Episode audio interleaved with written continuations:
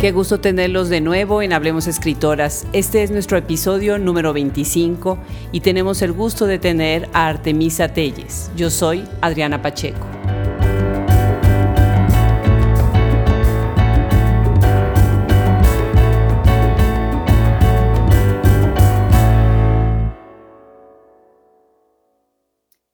Nacida en la Ciudad de México el 24 de agosto de 1979, Artemisa Telles es poeta, narradora, dramaturga y tallerista, con una importante contribución en el campo de la escritura de la experiencia lésbica.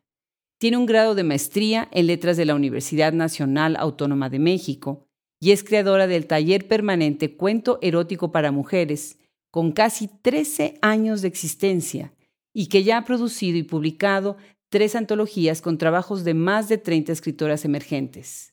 En 2015 obtuvo el tercer lugar en el cuarto certamen García Lorca de relato cuento corto LGBT en Bilbao, España. Además de su trabajo como escritora, ha sido editora, locutora, crítica de teatro y co-realizadora del quinto Festival Lésbico 2015, primer y segundo Festival TTT Trans y el segundo Festival de Cine, Rock y Diversidad Sexual 2009 y 2010. Pues me da mucho gusto el día de hoy eh, darle la bienvenida a Artemisa Telles de la Ciudad de México y es nuestro episodio número 25. Bienvenida Artemisa a este programa. Ay, muchas gracias Adriana, encantada. Bueno, pues platícanos, tenemos que empezar con la, con la pregunta obligada para empezar a calentar motores. ¿Cómo es que llega la literatura a tu vida y cuándo, cuándo llega? Bueno, em, empecé a escribir a los 10 años, en 1991, Em, y desde entonces eh, fue algo que hice como una práctica regular y también conforme iba avanzando sabía cosas que consideraba que eran muy buenas y eran las que le enseñaba a mi mamá, no absolutamente todo mi trabajo y también algunas veces amigas de la escuela. Eh, y creo que algo que fue muy importante para mí fue que un día que por alguna razón estaba sola en la casa, llegó de visita mi abuela, y, entonces empezamos a platicar, e-, ella y yo solas, y yo le dije que era escritora. Y entonces mi abuela me dijo, ah, eres escritora, pues enséñame tu trabajo, ¿no? Qué lindo. Entonces, eh, yo saqué una gran carpeta donde tenía guardado lo que yo consideraba lo mejor de mi trabajo y le leí, le leí, le leí, le leí como, bueno, no sé, como dos o tres horas seguidas. Y, y entonces cuando terminé de leer me dijo, bueno, pues pues me da mucho gusto conocer tu trabajo, adiós, ¿no? Entonces yo me quedé como muy insatisfecha porque no me dijo ni que fuera bueno, ni que fuera malo, ni que le hubiera gustado, ni nada. Y al, día siguiente llamó por teléfono a la casa y le preguntó a mi mamá si me podía sacar de noche. Tenía tal vez como 12 años y, ese día salí con mi abuela y me llevó a la casa del poeta Ramón López Velarde, en donde ahora he estado tantas veces. Eh, y allá había unos jueves de poesía, eran unos señores muy mayores ya los que leían ahí, más cercanos a la edad de mi abuela que a la mía, por supuesto, pero de todas maneras eh, bueno, el haber salido de noche, el haber ido allá a escuchar a los poetas, el haber estado allá y, bueno, pues en, un bar, en un bar de poesía, eh, fue para mí una experiencia muy importante y fue darme cuenta de que me había escuchado y me había creído, no había pensado que tal vez podían escuchar eso y interesarse por mi trabajo. Qué maravilla, qué buena anécdota. Imagínate nada más tu abuelita. O sea, veo perfecto el cuadro. Y, después, ¿en qué momento te vuelves tallerista? Porque te gusta escribir, pero también te gusta enseñar. Sí, bueno, eh, la enseñanza siempre fue uno de mis intereses desde muy chica. Eh, estudié en un colegio de monjas en donde nunca me entendí con prácticamente nada pero algo que me gustaba mucho del colegio es que teníamos la obligación de dar catecismo y la experiencia desde pequeña de, estar en, la enseñanza de niños eh, más chiquitos eh, fue muy interesante para mí. Y aunque nunca me he dedicado a la enseñanza de niños, tengo específicamente un taller dedicado a niñas, pero nada más es un curso de verano, todos los demás es educación para adultos. Eh, siempre me interesó muchísimo la enseñanza. Eh, empecé con los talleres en 2005, 2004 o 2005 y he continuado ininterrumpidamente hasta ahora. Eh, al principio lo, lo, difícil es captar un público, ¿no? porque finalmente pues un tallerista joven que no ha publicado mucho, etcétera, eh, es difícil. Y por supuesto los foros que tenía pues tampoco eran los más indicados, o sea, no eran foros calientes en donde la gente está buscando los, los talleres, ¿no? Sino más bien cafeterías, cosas así. Sin embargo, bueno, he, persistido ya ahorita pues por, no sé, como 13, 14 años y, y hay un público. Hoy en día muchos de los que fueron mis alumnos, eh, me llevan a los talleres a sus hijos, a sus hermanos, a sus mamás, a sus esposas, o ellos mismos y ellas mismas regresan tiempo después a retomar eh, los talleres o a tomar algún nuevo taller conmigo. Sí, eso me encanta, porque además tienes una joya, ¿eh? ese taller permanente de cuento erótico para mujeres, que si nos quieres ir platicando, es una joya, ya tiene 13 años, ¿no? De, existencia, ya tiene publicaciones. Platícame un poco, ¿cómo es la dinámica en el taller este, y cómo, cómo vas incorporando a, tus, a tus seguidores, a tus talleristas en este tema del erotismo para mujeres? Muy interesante. Sí, eh, bueno, el, taller surgió por primera vez en el año de 2006. Eh, a partir de una idea mía, o sea, yo estaba en, esa búsqueda, en, en las primeras escrituras eróticas, en las lecturas también, eh, a partir de un curso que había tomado en la Facultad de Filosofía, donde leí muchísimas autoras y algunos cuantos autores eróticos contemporáneos, ¿no? Y cuando yo los leí, lo que sentía era una gran insatisfacción, o sea, yo no me identificaba con, el, con los textos eróticos y me parecía como que hablaban de otras personas y de otras experiencias muy distintas y distantes de, de lo que yo consideraba mi cuerpo, mi experiencia y mi placer. Entonces, eh, se me ocurrió la idea de que yo iba a tomar un taller eh, específicamente para escribir erótica y después, desde luego, descubrí que eso no existía. Eh, entonces, bueno, tuve un primer taller de cuento erótico en el año de 2005, fue como un piloto o un experimento era un, taller mixto, como son prácticamente todos los talleres que doy, exceptuando eh, uno que es para niñas, pequeñas diosas, y, este taller de cuento erótico para mujeres. Todos los demás, evidentemente, son mixtos. Y bueno, el resultado fue pésimo, ¿no? Ahí eh, e, era terrible la dinámica entre los estudiantes, porque las mujeres se acobardaban mucho de leer. Entonces, aunque hacían la tarea o aunque hacían los ejercicios, estaban como, como autocensuradas, ¿no?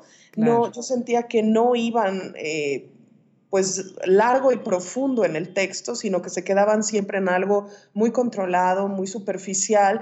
Y también eh, la actitud de los compañeros era, parecía como un poco de alardear, de, eh, como que las mujeres disimulan y los hombres exageran, ¿no?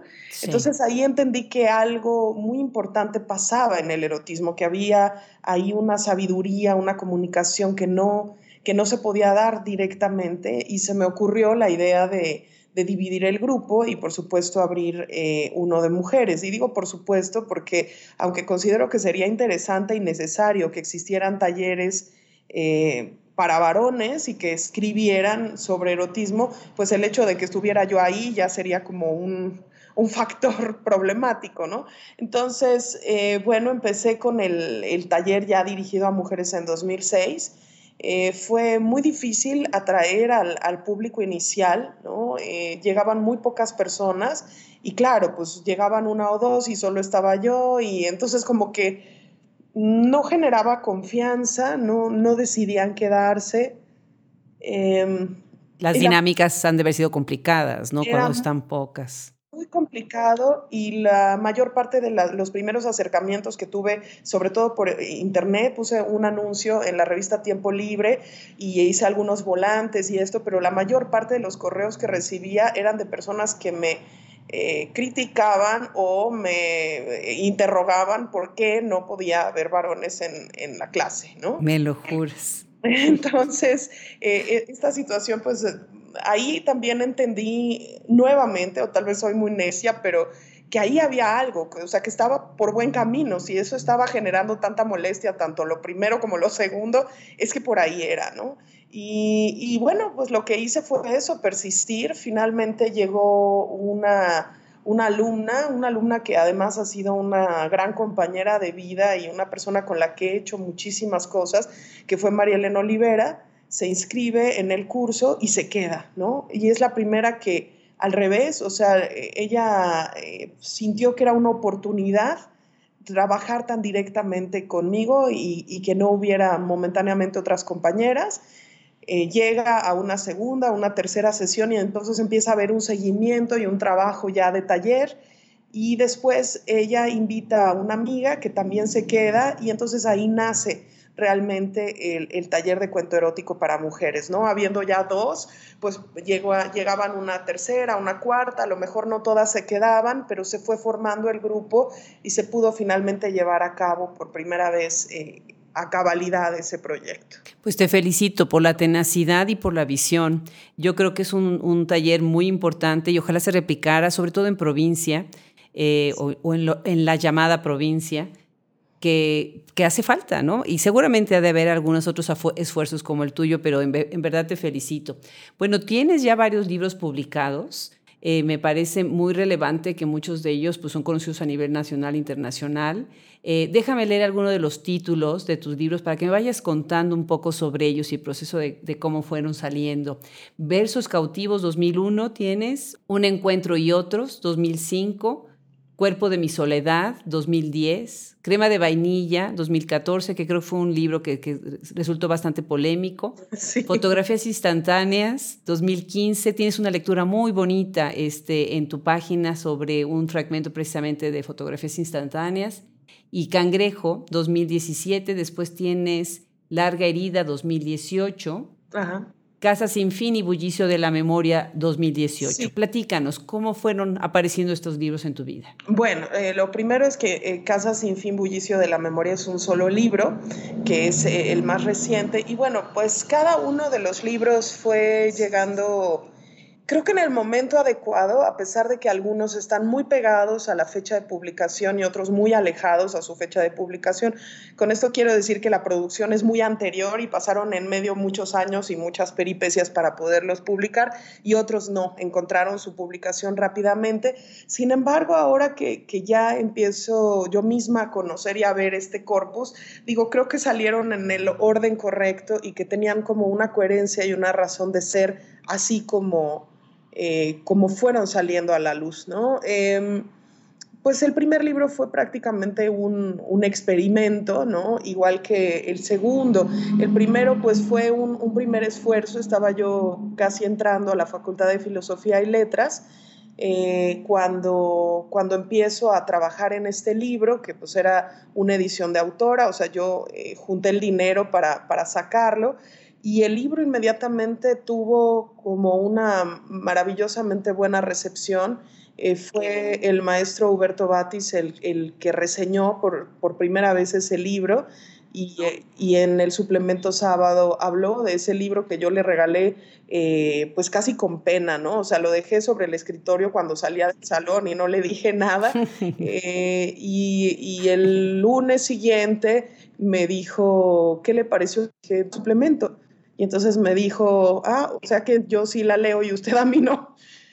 Eh, y fue súper emocionante, un poco vergonzoso en el momento, pero, pero súper emocionante. También él, él fue quien, junto con la maestra Graciela Cándano, presentó el libro en la Facultad de Filosofía y Letras y también fue él el que me fotografió y recomendó para una primera entrevista y que de hecho ha sido la única entrevista que he tenido en un periódico. He tenido otras en, el, en la radio o en otros lugares, pero la única que he tenido en el periódico pues fue precisamente gracias a, a Huberto Batis. Y, bueno, eso también lo hace como súper emocionante, ¿no? Eh, más entrañable todavía. El, el, siguiente libro fue eh, bastantes años después, ¿no? Porque es en, en 2001. Eh, el libro me lo entregaron en junio de ese año, mi mamá murió el 10 de julio y, estaba todo puesto para que fuera la presentación y yo no quería presentar el libro, ¿no?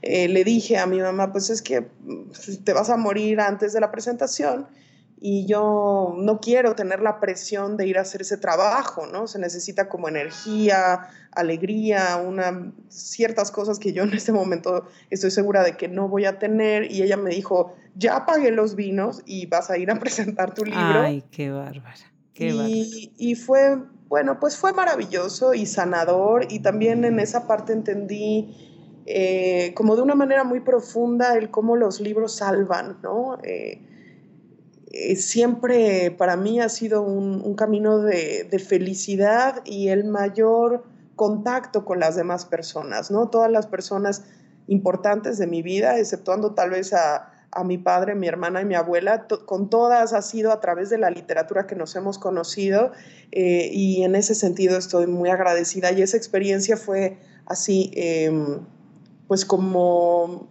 iniciática, ¿no? Claro, ya lo creo. Y además ella debe haber estado muy contenta, ¿no? Sí, claro, y además ya había visto qué vestido me iba a poner, quién iba a sacar las fotografías. Entonces, bueno, de alguna manera era como que pudo participar hasta, hasta donde pudo, ¿no? Pero, pero fue muy, muy lindo y también muy fuerte para mí, pero bueno, lo hice y, y creo que lo hice muy bien. Y bueno, más adelante, esa fue una presentación que yo organicé como independiente y estuvieron todos mis amigos y fue muy lindo. Y ya después eh, es que Huberto y Graciela me dicen, bueno, ¿por qué no lo presenta aquí en la facultad? Y bueno, entonces eh, eh, tuvo buena estrella y tuvo una buena entrada. Eso no quiere decir que todo el mundo te aplaude y te felicita, ¿no? Los compañeros, pues... no necesariamente se alegran por ti, pero eso también es un aprendizaje y, un, y una diversión eh, quienes estamos en estas cosas tenemos que entender que la, la crítica, la polémica, los comentarios eh, forman parte de, este deporte, que es dialogar con los otros y, poner tu pensamiento, tu sentimiento y tu imaginación a la vista de los demás. Me encanta que digas eso, porque además la idea del podcast es que tener a escritoras experimentadas como tú, pero que escuchen también escritoras jóvenes que están empezando y esto que dices es un excelente consejo para que tomen las cosas como son, ¿no? Es parte de, la profesión, ¿no? Claro, y de quién vienen, porque en el momento creo que nunca calculé yo misma lo que estaba sucediendo, ¿no?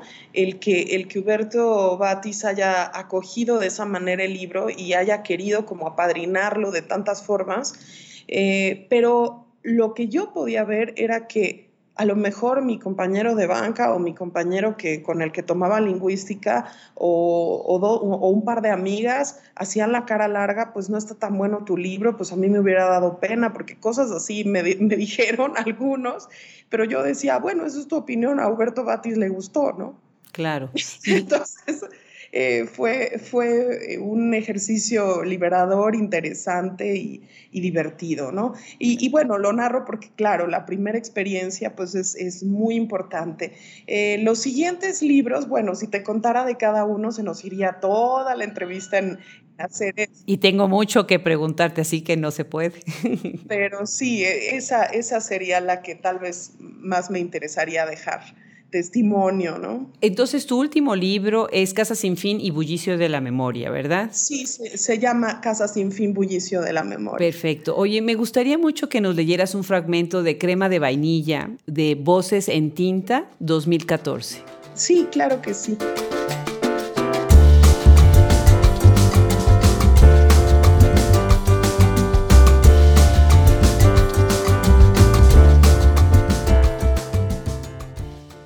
Mañana siguiente habíamos quedado de ir a la casa de Tequesquitengo, aprovechando que venía el puente de Día de Muertos.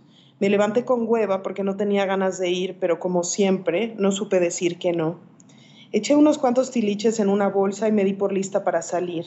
Pasaron por mí a las dos y media y yo ya llevaba una hora de estar haciendo tiempo frente a la televisión de un solo canal y recogiendo calcetines por toda la casa. Bajé y una vez más me sorprendí al darme cuenta de cómo desconocía el plan. Es que las lesbianas, gregarias en general, viajan, comen, van al cine o a pasear en grupos enormes, donde todas se vuelven circunstancialmente amigas.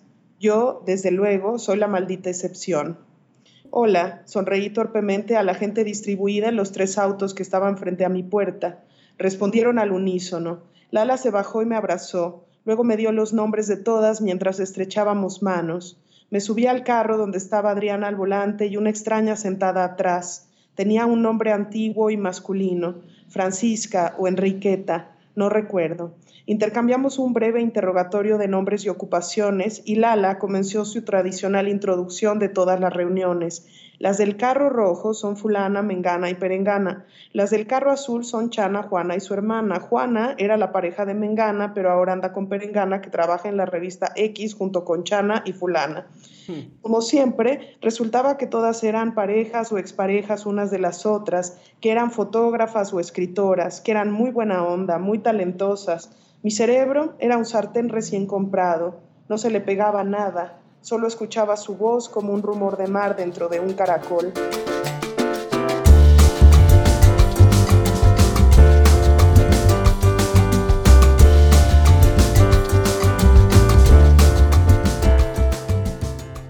Bueno, pues este libro marca precisamente otra de tus facetas, ¿no? Que además de ser escritora, pues eres una de las figuras más importantes, diría yo, en el activismo lésbico en México y sobre todo en la producción de literatura de lesbianas, que es algo también que se tiene que empezar a difundir, se tiene que empezar o a lo mejor a meterse uno todavía más en los círculos que están conformando esta literatura.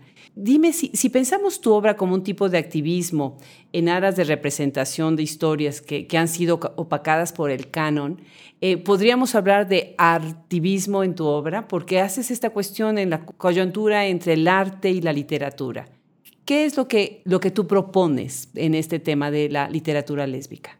Eh, lo principal que me interesó proponer tanto con fotografías instantáneas como con crema de vainilla ha sido la, posibilidad de mostrar una diversidad de formas de ser lesbiana, no atadas ni, ni al closet, ni al activismo, ni, ni al feminismo, sino una variedad de formas de ser y actuar la lesbiandad. Eh, y también una serie de posibilidades amatorias y eróticas. Eh, y eso podría a lo mejor funcionar como una especie de activismo eh, acepto que no ha sido mi interés primordial, ¿no? en alguna ocasión decía Rosa María Rofiel que, que a ella le molestaba que, que escribiéramos sobre lesbianas que no se pueden confiar unas en otras, que son malas, que son alcohólicas, que son infieles, y yo le decía, entonces tenemos que inventar otro tipo de ser humano para hablar de las lesbianas, ¿no? Eh, sí, eh, no, tenemos por qué editar la realidad. No todas las lesbianas somos eso y tampoco una lesbiana se reduce a si es fiel o es infiel. Entonces creo que, que ese ha sido como el, mayor de mis intereses y Mariana Olivera, que hizo eh, la primera tesis sobre literatura lésbica en México, decía que, que Odette y yo inaugurábamos ese momento de, de la lesbiana perversa, ¿no?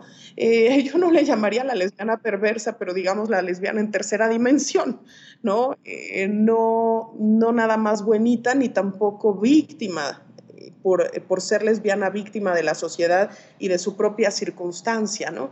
Eh, es, eso es lo que me ha interesado y sobre todo lo que he tenido mucho cuidado de hacer con mis personajes y con mi, y con mi narrativa ha sido que no haya castigo. O sea, ser lesbiana y vivirlo sea como sea, dentro de la relación amorosa, dentro de la orgía, dentro del placer sexual, no tiene por qué terminar en castigo nunca, ¿no?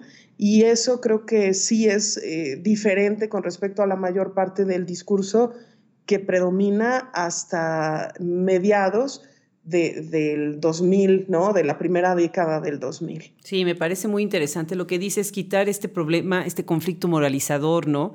Y el uso de eufemismos que muchas veces lo que hacen es que distraen la atención realmente de lo que se está tratando de decir, ¿no? evitando y haciendo círculos alrededor de lo que es pues, pues, simplemente lo que está sucediendo, ¿no?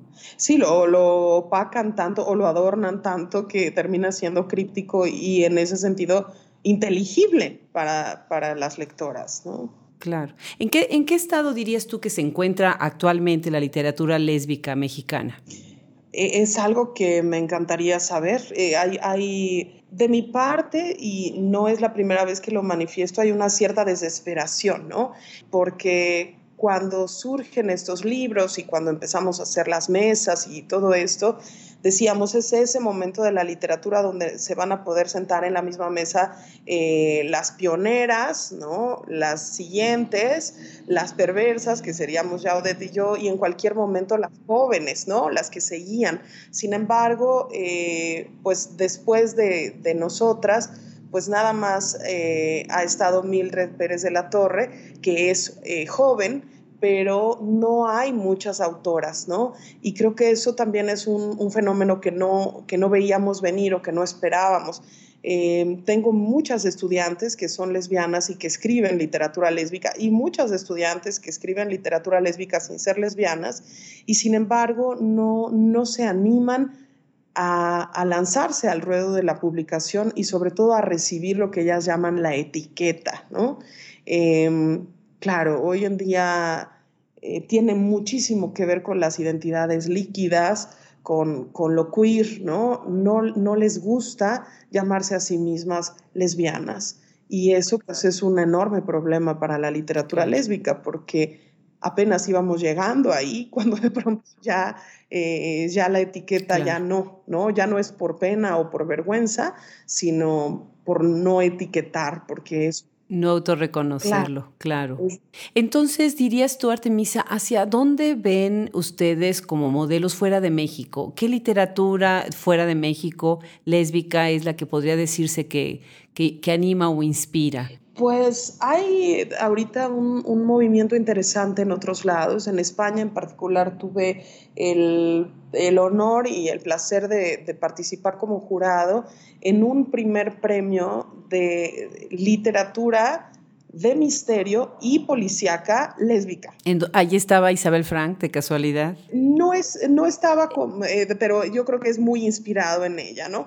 Eh, hasta, hasta les pregunté si no habían considerado ponerle eh, ese nombre al premio, ¿no? Me dijeron que no y no quise averiguar más porque ya sabes que luego uno nunca sabe qué cabos jala. Claro. Pero me pareció sumamente interesante la iniciativa como tal.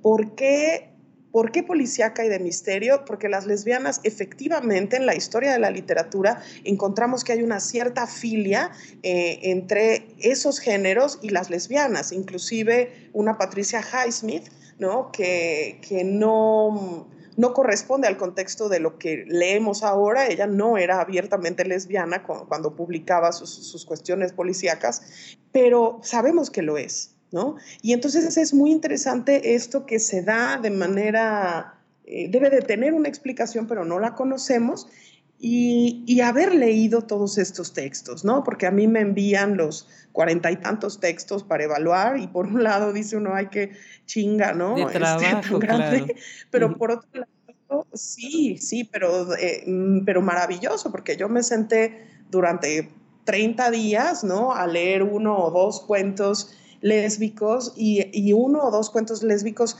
donde lo central no es la relación lesbiana la relación erótico-afectiva. Y eso me parece novedoso y me parece el lugar correcto hacia donde la literatura eh, de lesbianas o la literatura de tema lésbico debería estar fluctuando, ¿no? Hacia, hacia lugares fuera del conflicto de A, la sociedad, salir del closet, la familia, los papás, o B, el conflicto de me enamoré de una mujer, o me enamoré de dos mujeres, o la mujer de la que estoy enamorada se enamoró de otra, etcétera. ¿No? sino llevarlo a otro lugar, la lesbiana como personaje de la literatura universal. Claro, yo quisiera invitar a los, a los que nos escuchan que visiten el blog de Artemisa, Eh, ahí van a poder ver, eh, escucharla y tiene algunos videos. Tienes un video ahí sobre un libro que me gustaría que también si, si nos leyeras un fragmento, fotografías instantáneas, y hay una presentación muy bonita que hiciste ahí con Odette precisamente, ¿verdad? Sí.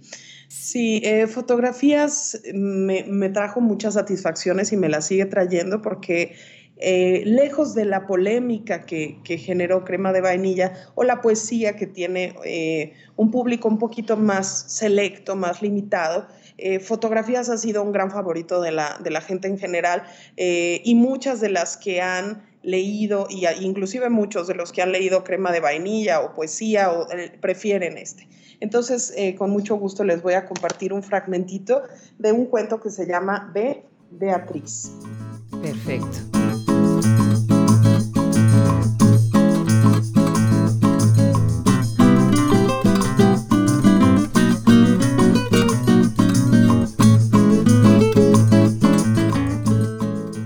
Concha floreada es una raída, vieja y mal lavada imitación de toalla psicodélica.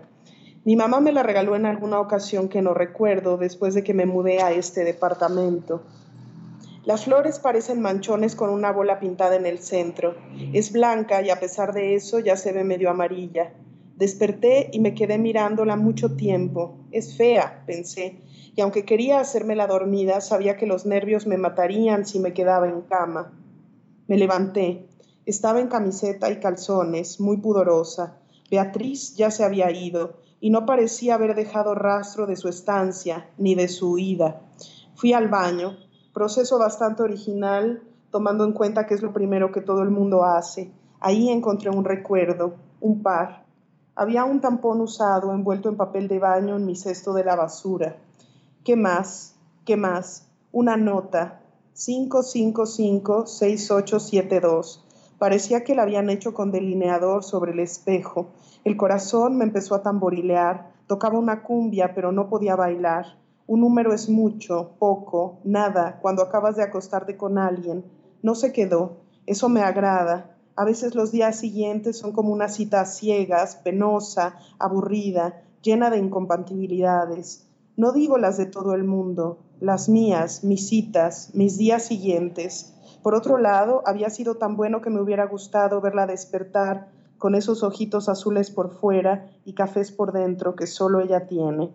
Me serví un café, busqué por la casa. Es imposible que no haya dejado nada más. Soy fetichista, no puedo evitarlo. Quisiera que hubiera dejado algo, una prenda de vestir, el brillo de sus labios, aunque sea un cabello.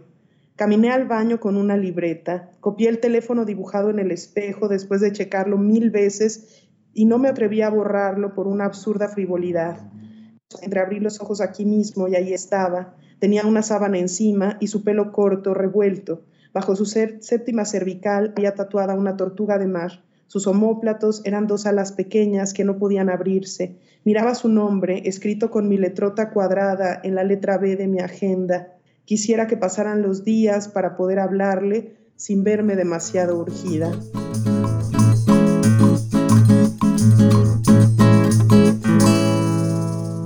Precioso. Gracias. Este libro está publicado también por Voces en Tinta, ¿verdad? Y es publicado en 2015. Sí.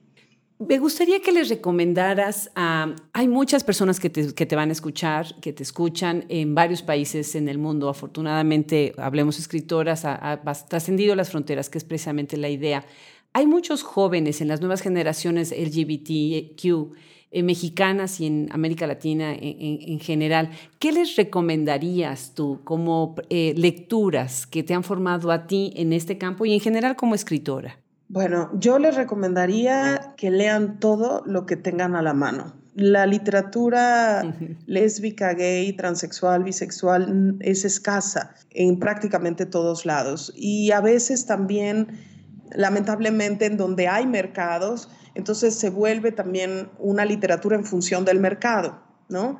Y, y la calidad de los textos no siempre es la mejor, sin embargo, yo creo que no sobran las lecturas, ¿no? Tengo, por supuesto, mis libros favoritos. Me gustó mucho Carol de Patricia Highsmith. Me, me encanta, me encantó El Pozo de la Soledad, a pesar de que es lacrimógeno y mucha gente eh, considera que ya es muy anticuado, pero bueno, la pluma es maravillosa y se agradece siempre. El Lustre de la Perla, que es uno de mis libros favoritos. Eh, yo creo que es mi, mi, novela lésbica favorita, de Sarah Waters, el, el Lustre de la Perla. Pero lean, lean lo que haya, sobre todo si hay literatura local, pues conocerla y leerla, porque ahí está encriptada y, preservada eh, la historia del movimiento y la historia de las poblaciones y sus preocupaciones y su, y su forma de vivir en las distintas épocas.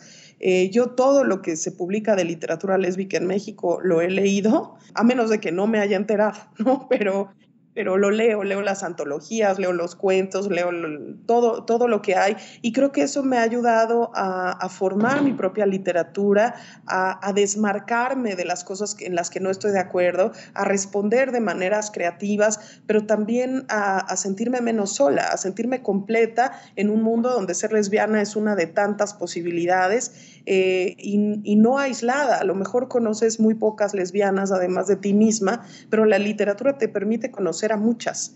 Y en ese momento dejas de estar eh, dos cosas que son muy graves, sola y la otra ignorante, ¿no? No entender eh, dónde estás parada y qué es lo que significa ser lesbiana, ¿no? La literatura nos ayuda muchísimo para eso. Claro, y también otra de las cosas que me hace eh, genial, tienes en tu, en tu página precisamente otras lecturas que, como es tu personalidad y tu carácter, ¿no? Dices algunas de mis lecturas, algunas las recomiendo, otras no. Así. Entonces, quien quiera también ver qué otras cosas ha leído Artemisa y qué más le, le gusta, le ha, gustado leer. Y precisamente ahorita que menciono esto de tu sentido del humor, que creo que es tan importante y tan refrescante en estos tiempos en los que estamos batallando con tantos temas, ¿verdad? Me gustaría que nos platicaras un poquito sobre tu precioso, dulce, atrevido, divertido y profundo podcast. Y bueno, pues la idea del podcast, ¿de dónde, de dónde surge? ¿Sí? Que es una pregunta que también me hacen a mí con el mío, ¿verdad? Platícanos un poco sobre este podcast que tienes en SoundCloud precisamente, ¿no? Bueno, todo lo, que tengo en SoundCloud es eh, la presentación unitaria de un show que tuve. Entonces, cada uno es uno de las canciones o poemas que formaban parte de un espectáculo que se llamaba Inés, yo con tu amor y que tuve durante varios años con una amiga eh, que se llama Chichis Glam. Ella es ultra famosa en, en, el mundo de las lesbianas, ¿no? Y entonces es, fue muy divertido. Con ese espectáculo estuvimos en Jalapa, en Puebla, en Cuernavaca, eh, viajamos a varios lugares, estuvimos en muchos congresos, en muchos encuentros, en marchas, ¿no? En, algunos plantones que se hicieron de protesta también. Y, eso, pues, pues era muy divertido y era muy formativo porque éramos muy jóvenes y, y personas como Norma Mogrovejo, como Gloria Careaga, como Patria Jiménez, nos invitaban. Y entonces, pues las conocimos a ellas también, conocimos a las activistas y conocimos a las artivistas del movimiento lésbico en México. Y bueno, pues eh, e, ese espectáculo pues tiene ya eh, muchísimos años que, terminó, ¿no? En, en, 2010 fueron los últimos shows. Y y entonces ahí quedó, hicimos un, disco que era como de recuerdo, porque de hecho hubiéramos hecho muy buen negocio de tener el disco porque lo hubiéramos vendido en todos esos lugares, pero nunca se nos ocurrió. Eh, y hicimos el disco solamente hasta el final, ¿no? Entonces en, los últimos shows eh, dijimos, estos son los, los tres, las tres presentaciones de despedida y para ello hicimos el disco, ¿no? Y, bueno, pues quienes estuvieron en las presentaciones de despedida se hicieron con el disco y ahí quedó. Y años después, eh, sobre todo después de la muerte de Tatiana de la Tierra, que fue una de las poetas eh, que yo trabajaba en, el show, o sea, eran poemas míos, pero también eran poemas de otras escritoras lesbianas que musicalizamos o modificamos o usamos de alguna manera para, para trabajarlos. Yo le dije a Chichis que era muy importante recuperar ese material para que lo pudieran conocer otras personas que, no, que ya no son de esa época, sino mucho más jóvenes, eh, pero también también para honrar ese trabajo, ¿no? Ese trabajo que nos llevó a tantos lugares y que nos permitió hacer tantas cosas. Entonces, eso SoundCloud, cada uno fue uno de los poemas que se pudo recuperar. Pudimos recuperar prácticamente todos, eh, pero sí hay uno que otro que se perdió en, en, este camino de la digitalización. No, pues excelente. Se los recomiendo muchísimo. Búsquenlos en, en SoundCloud, están ahí todos disponibles. Bueno, como si no fueran suficientes sorpresas, las que ya nos ha estado contando Todavía hay otra más, bueno, y muchas más, ¿no? Eh, estás también en el teatro, ¿no? También eres dramaturga. Es más, recientemente montaste este, tres obras de teatro breve, Hope, 2015, Colorado River, 2016 y Tilín Tilín, que creo que estás por estrenarlo, ¿verdad? Exacto, en febrero se, estrena Tilín Tilín. Y además tienes la necesidad del teatro. Bueno, pues platícanos de tu necesidad del teatro. Bueno, eh, el teatro eh, fue eh, fundamental para mí. La mejor amiga de mi mamá estudió letras hispánicas y desde que éramos pequeños, sus hijos y, mi hermana y yo, eh, hacíamos teatro, ¿no? Primero hacíamos un teatro que era un jugar al teatro, jugar con ella, porque, porque a mi tía Gris, eh, esta mujer, le encantaba eso, pero después ella ganó un premio de dramaturgia sin haber estudiado dramaturgia, ni, ni siquiera sin haber estudiado teatro, y entonces eh, le dieron una beca para hacer las representaciones de una adaptación teatral que ella hizo de la obra de Germán Gess, Siddhartha. Entonces, eh, bueno, yo tuve la, oportunidad y la ocurrencia de, ser la hija de Siddhartha en, esa, en ese montaje y bueno, me apasioné totalmente del teatro y me enloquecí totalmente. Eh, y años después mi hermana eh, se incorporó también y hacíamos pastorelas y hacíamos en, en, la compañía de mi tía Gris que se quedó haciendo eso por bastantes años y, era divertidísimo, ¿no? Era eh, apasionante y desde muy pequeña yo le decía a mi hermana, cuando seamos grandes, yo voy a escribir las obras y tú las vas a actuar.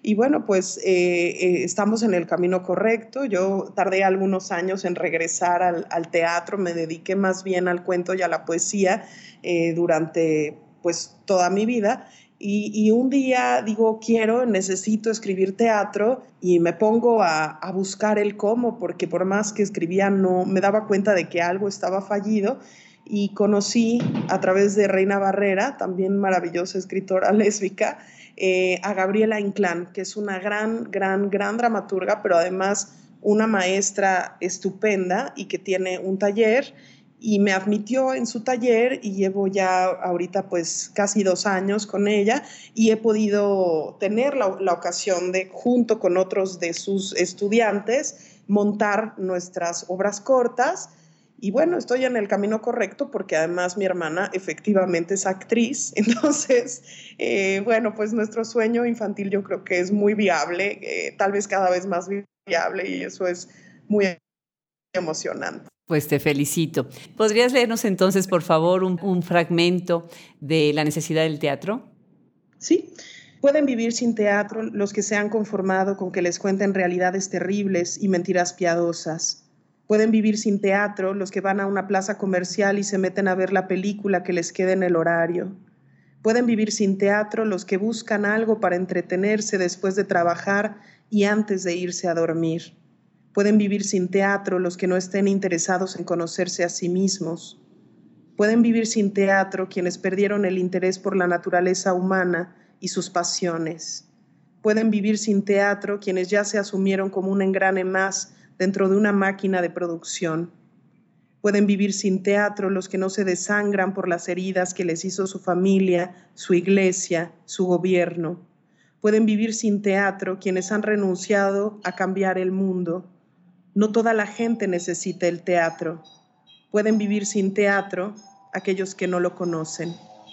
Es, es, magnífico, es precioso, es exactamente lo que necesitamos transmitir, esa idea de que el, el teatro es fundamental y las dramaturgas que tanto tanta necesidad se tiene de visibilizarla. Te, te, felicito, Artemisa, por ese eh, acercamiento a lo que es el teatro y por tu trabajo dentro de, de lo que es el arte dramático.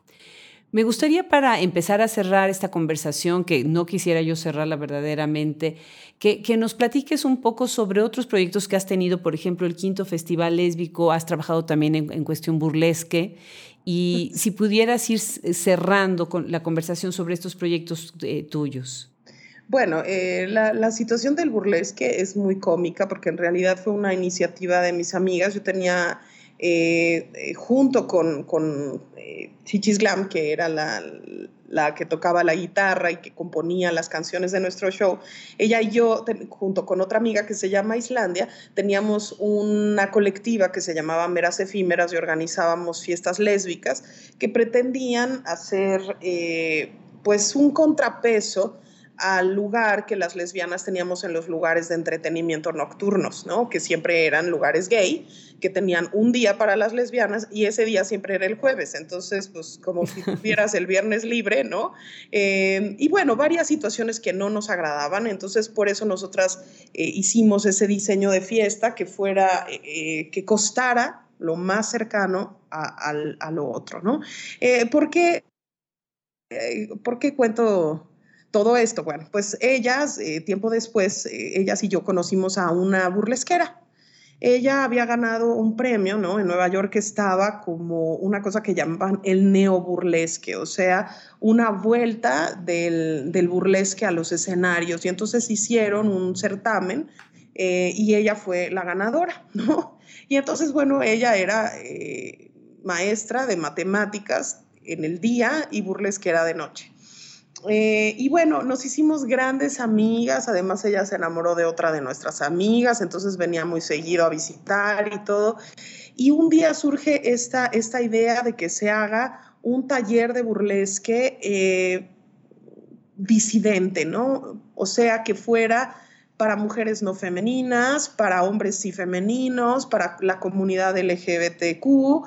Eh, y sobre todo la disidencia de los cuerpos, ¿no? Entonces se hace este taller eh, que se hizo un curso de verano, eh, eh, teníamos en, formato entre semana y también otro el fin de semana, y se hizo el taller y ya después ellas, bueno, presentamos un, el trabajo final, que fue un espectáculo de burlesque padrísimo en una, en una casona en La Romita, y después de eso, mis amigas y otros que ellas después fueron impartiendo los cursos y hubieron otras generaciones, eh, se siguieron por el mundo del burlesque y todavía hay varias y varios que, que siguen haciendo burlesque. Yo nada más tuve una sola presentación y cuando mis amigas me dicen, que por qué eh, ya no hago burlesque, les, les, digo, no, yo solo lo hice por la constancia, ¿no? O sea, examen final y ya fue muy padre la experiencia, muy divertida, pero no, no es lo mío, ¿no? Eh, y además ¿Y, ¿Y, te dieron la, la constancia? Ah, claro, sí, este, ya puedo decir que soy burlesquera graduada y certificada, ¿no? Pero nada más. Eh, y, bueno, pues las, las otras cosas que hice, los varios festivales, tuve eh, junto con Sergio Dosal, eh, llevamos el primer y segundo festival trans de la Ciudad de México y el primer y segundo festival de rock, cine y diversidad sexual siempre con la idea de, de llevar cultura ¿no? a las comunidades LGBTQ, ¿no? Y hacer lo posible porque fuera pues rompedora, innovadora y gratuita, ¿no? Eh, y como un trabajo también de lo que decía, que, que todo lo que tengas a la mano lo tomes, porque son herramientas y son armas, ¿no? Em, y así lo hicimos, y bueno, el, festival lésbico que, que fue tan, tan satisfactorio y tan maravilloso. Eh, fue un proyecto que llevó Marta Cuevas durante varios años, lo tuvo ella cuatro años y después eh, lo suspendió por, por, cuestiones de espacio, por, porque es un trabajo gigantesco hacer gestión, estar trayendo artistas y talleristas y todo, y que no les pagas, ¿no? Y luego no llega nadie, y bueno, eh, tiene, tiene una parte muy dura, ¿no? Entonces Marta lo había hecho cuatro años y un día yo estaba platicando con ella y yo le platicaba cómo eh, el festival lésbico había sido tan fundamental para mí como mujer lesbiana, pero también como autora y como artista, ¿no? Ahí fue la primera vez que yo me aproximé a la, cultura lésbica, ¿no? Muy pues chica, ¿no? La primera vez que voy al festival y, puedo sentarme y, escuchar una presentación de María Roquiel y conocer a las reinas chulas y conocer lo que se estaba haciendo de cabaret y de teatro de temática lésbica y comprar libros lésbicos y conocer a las autoras. Entonces, para mí fue maravilloso, pero al año siguiente, en ese festival se presentó mi primer libro de temática lésbica, Un Encuentro y Otros, y al año siguiente se presentó el espectáculo que tuve con Chichis Glam. Entonces también me sirvió eh, como una plataforma, ¿no? Y entonces ella me decía, es que o sea, yo le insistía, ¿no? Que, que, volviera a hacer el festival y ella lo que me dijo es que no podía sola y que si yo le ayudaba lo hacíamos y que nos lanzamos. Y entonces, años después de que, de que se había hecho el último, que fue el cuarto festival, nosotras hicimos cuatro años después un quinto festival lésbico que fue en el Museo de la Mujer de la Ciudad de México y que fue un éxito rotundo y total. Tuvimos llenos totales en todos los cursos, exposiciones, conciertos, presentaciones del libro, lecturas, muy variado, tuvimos cine, tuvimos teatro y, lo, lo, que yo considero que era un éxito absoluto es que tuvimos niñas de 13 años, ¿no? Y hasta mujeres de setenta y tantos años. Entonces, eso, eso es lo que uno sueña, ¿no? Lo, lo que uno le gustaría que siempre estuviera así y que ese festival fuera no una, sino dos veces al año, absolutamente todos los años, pero bueno, claro, los espacios, el tiempo, los recursos, muchas cosas, pero fue, fue una experiencia maravillosa y, que, y que estoy segura que pronto se repetirá. No, pues felicidades, de veras te, te, felicito. Pues me gustaría para cerrar, si nos leyeras un fragmento de Casa sin fin, Bullicio de la Memoria, que es, bueno, pues tu nuevo libro, para dejarnos ese último sabor de boca. Y te felicito por tu carrera, por tu trayectoria, por tu empuje, por el activismo que han logrado, por, el, por la comunidad que han creado. Es muy importante el trabajo que están haciendo y es un verdadero honor para Hablemos Escritora tenerte en el, en el micrófono. No, estoy muy agradecida con la invitación y bueno, fue como agua la plática contigo y, bueno, espero que también a todos y todas quienes lo escuchen sea así, algo muy divertido, ameno y, y entrañable. Muchas gracias. Pues escuchamos entonces Casa sin fin, Bullicio de la Memoria, está publicado por Verso Destierro 2018. Así es.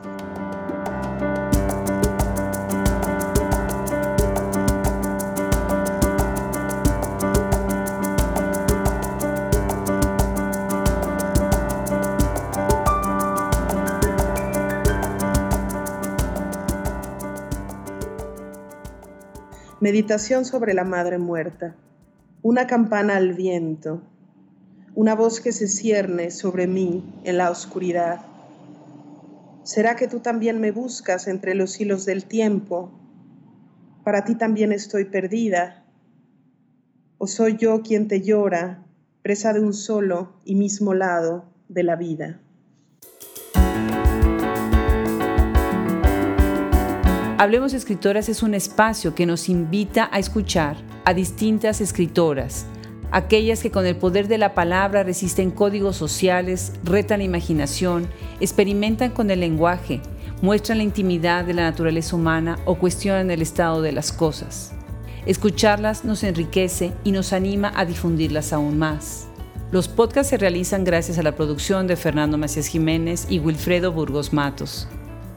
La página es de Andrea Macías Jiménez y el logo original es de Raúl Bravo. Se despide por hoy Adriana Pacheco.